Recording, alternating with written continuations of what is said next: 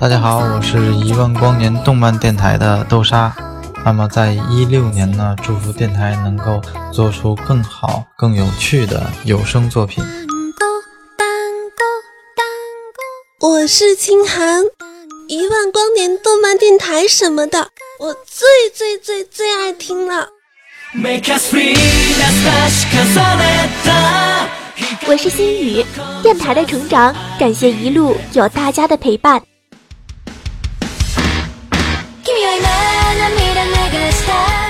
我是叶火藤，听动漫电台就听一万光年。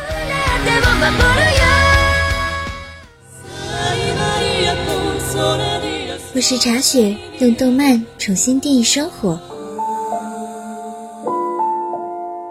用心制作更多好听的作品。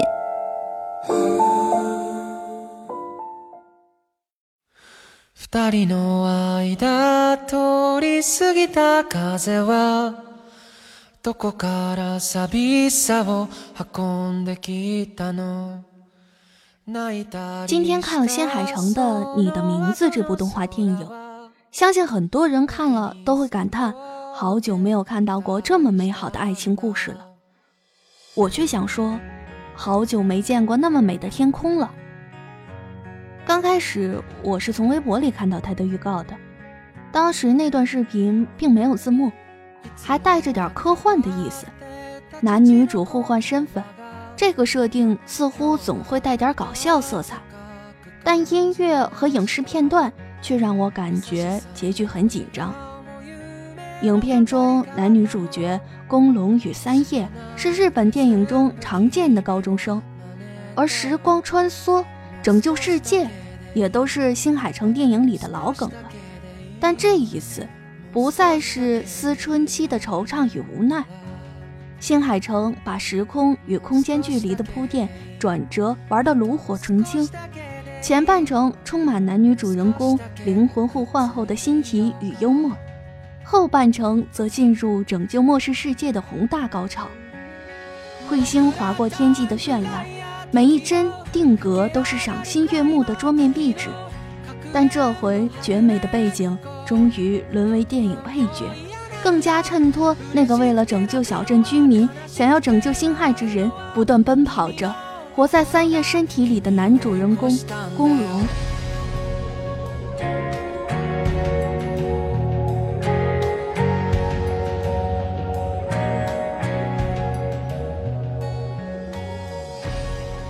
你的名字这部电影拥有新海诚一贯的唯美画风，在最后。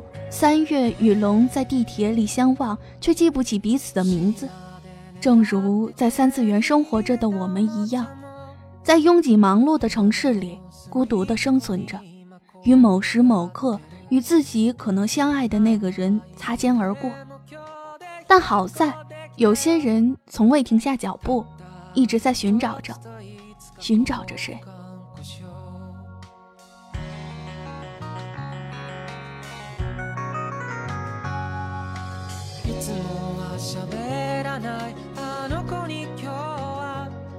然而，新海诚没有像以往那样戛然而止。当三叶与龙在街道的台阶处再次擦肩而过时，是让龙鼓起勇气问三叶：“我们是不是在哪里见过？”女主角一句：“我也是。”终于让八百多万的日本观众心中酝酿了一百多分钟的情感和泪水汹涌决堤。爱情与生活的希望。温暖厚重的落在每一个渴望爱的寂寞灵魂里。看惯了商业片烂俗的 happy ending，出现在新海诚的电影里，竟然是如此的恰到好处，如此的恰到好处的完美。但看完全片，我还是有些地方不能理解，例如女主奶奶和女主父亲怎样认出是男主附身。而且，男主附身到女主身上这种神奇的事，也曾在奶奶梦中发生过，并且相信了，所以就不会有奇怪的感觉。但几乎没做出过关心女主行为的父亲，又是如何知道的呢？还有女主的两个好友对女主无条件的帮助，也没有交代清楚。在这其中，没有详说女主的成长，只看到结果就是女主最后救了小镇和男女主两人之间美好的情感，因此归结起来还是会觉得新海诚的作品言情制作都有了，但其他更多的东西就挖掘不出。但也不得不承认，恰恰是在言情这一块上更上一层。在最后看到男主女主在人海中相遇时的一句。我们是不是在哪里见过而哭了？为了男女主来之不易的相遇和他们真挚的感情而哭。我还是很喜欢新海诚的，希望他以后的作品越来越好。